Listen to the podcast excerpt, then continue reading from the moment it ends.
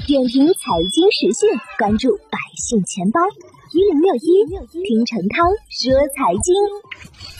国庆佳节将至，一批国庆节主题银行理财产品上新了。邮储银行 APP 显示，该行一款红景合家欢系列的国庆专属安银款的固收类理财产品即将发售，业绩比较基准，百分之四点三，每一年开放申赎。与其他多款同系列的产品相比，业绩比较基准相对更高，且销售年化费率更低。银行呢，常在大型节假日期间推出节日主题型理财产品，且在费率、业绩比较基准上均较同类型产品有优势。除此之外，养老理财、节日主题理财产品、同业存单指数理财产品等以主题概念、主题行为为主打的理财产品，也在逐步涌现。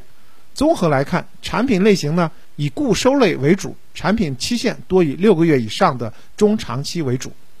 总体来看，主题型理财产品对银行细分客群的挖掘、提升理财品牌的影响力和吸引力，支撑银行战略发挥了积极的作用，总体效果比较好。节日主题理财呢，一般设计安全性都比较高，收益也略好于日常产品，投资者可以根据自己的资金安排选择购买。